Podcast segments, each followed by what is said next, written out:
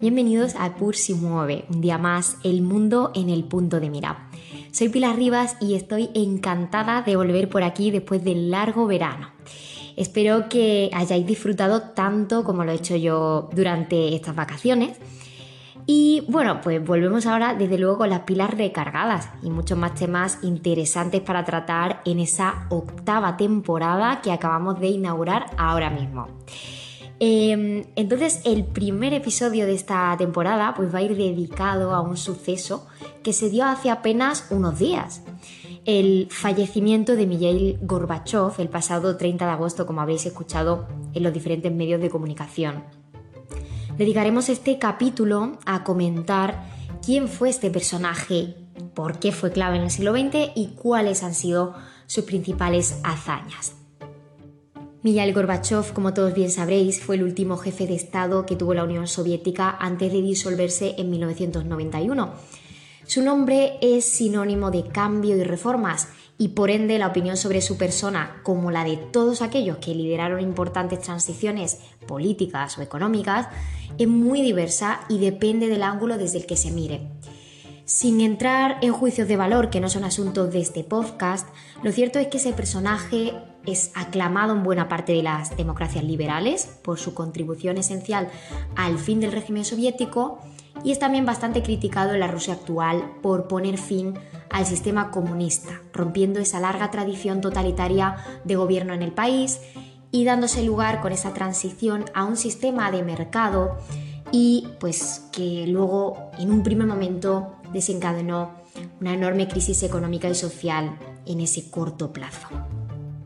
Mijail Sergeyevich Gorbachev nació en el seno de una familia campesina en Sebastopol en 1931 y ha muerto a los 91 años en Moscú. Durante cuatro años trabajó como operador ayudante en una cosechadora de cereales en su localidad. Ingresó en el Partido Comunista en 1952 y cuatro años después se convertía en el primer secretario del Comité Urbano. Luego lo eligieron primer secretario de todo el territorio. Tras haber estudiado Derecho en la Universidad de Moscú en los años 60, completó estos estudios con otros en agronomía. Es una especialidad que luego le ayudó a cosechar su primer éxito político durante la gestión de la grave sequía de 1968 en la URSS. Su carrera política empezó a despegar ya antes, en el año 1962. Este año fue ascendido a jefe del departamento del Comité Territorial del PECUS en su localidad natal y cuatro años después ya era el primer secretario del Comité Urbano del partido en la región. Con 49 años, en 1979, se convertía en el miembro más joven del Politburó, el máximo órgano ejecutivo del PECUS, Partido Comunista de la Unión Soviética y de la URSS, tras haber pasado por el Comité Central del partido. En la década de los 80 se iniciaron los años de su máximo poder y también de las transformaciones históricas. En 1985, por su estrecho margen de votos, Gorbachev se convirtió en secretario general del Partido Comunista de la URSS tras la muerte de Chernenko obtenía el máximo poder de una potencia soviética en horas bajas, que se completaría con su nombramiento como presidente del Soviet Supremo y jefe de Estado tres años después. La realidad que encontró Gorbachev marcaba el camino obligado a su política. La economía soviética llevaba años estancada y el país estaba al borde de la bancarrota. Esa lucha de bloques, típica de la Guerra Fría, había obligado a un país arruinado a gastar entre el 16 y el 20% de su presupuesto en defensa. La sociedad había perdido la mayor parte de ese empuje revolucionario y el compromiso ideológico de la revolución de 1917. Ya era casi imposible hablar de competir con Estados Unidos de igual a igual. Entonces, eh, para Gorbachev, la Unión Soviética necesitaba una reforma política y un inevitable acercamiento a los preceptos de Washington. Por tanto, inició procesos políticos nuevos, que fueron la glasnost, traducido como transparencia, y la perestroika, que se conoce en castellano como reforma o reestructuración. Esos procesos, sin embargo, el comunismo no los pudo sostener.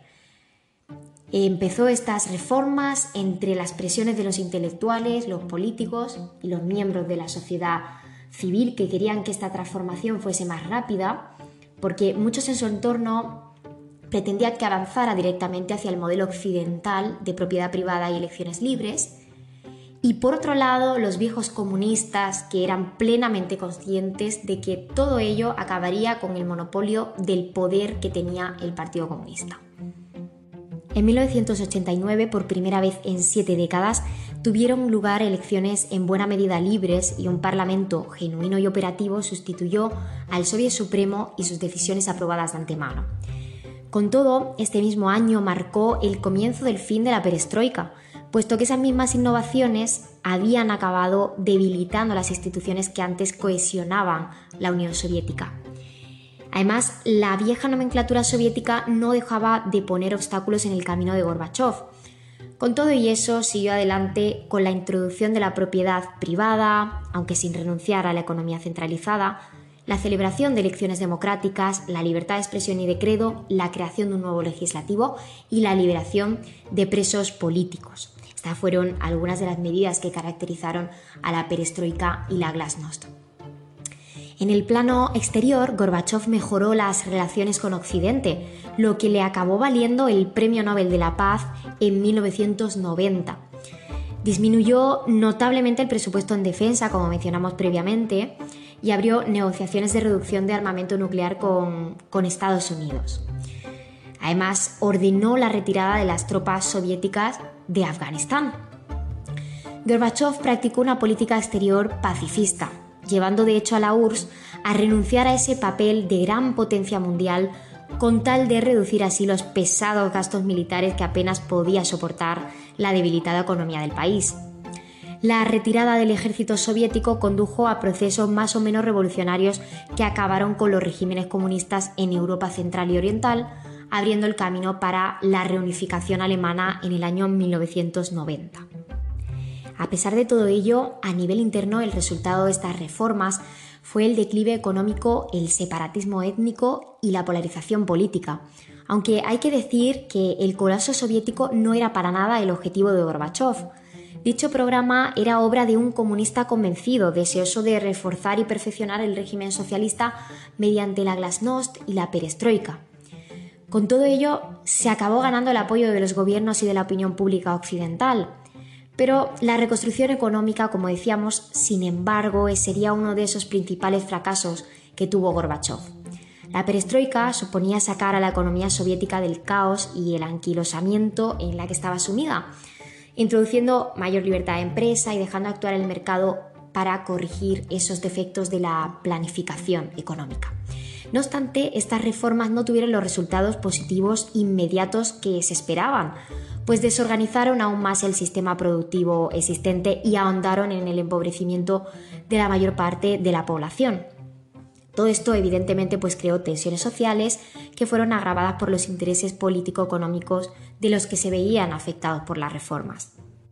En 1991 se produjo un intento de golpe de Estado militar de tendencia involucionista que fue detenido por la fuerza del movimiento democrático radical encabezado por Boris Yeltsin, este se hizo dueño del poder en Rusia, apartando a Gorbachev y pactando con los dirigentes de las otras repúblicas el desmantelamiento de la URSS.